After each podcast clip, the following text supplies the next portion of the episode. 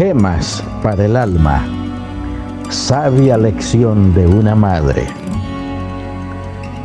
Oye, hijo mío, la doctrina de tu padre y no desprecies la dirección de tu madre.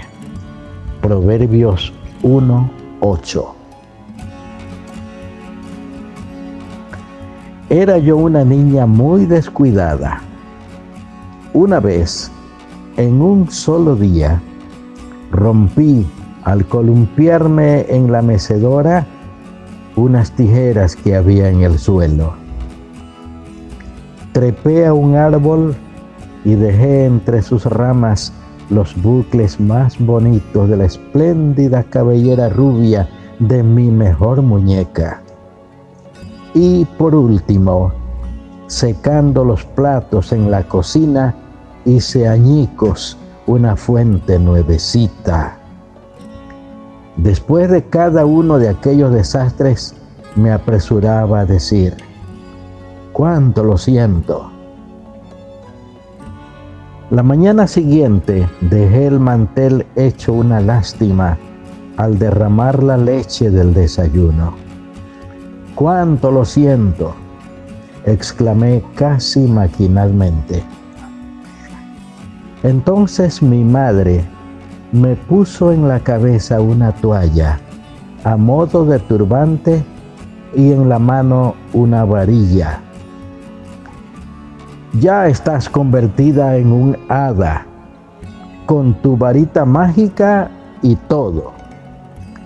Ahora pronuncia diez veces tus palabras mágicas de costumbre ante esa mancha de leche.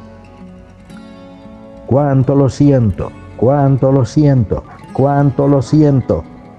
Repetí hasta diez veces. Mamá me miraba con dulce gravedad. El resto de la familia se divertía a mi costa. ¿Ha desaparecido la mancha?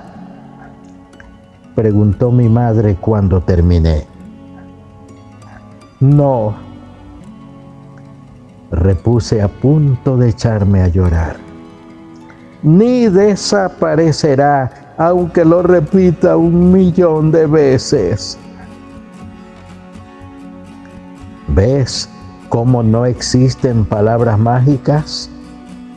Es lo que te quería enseñar.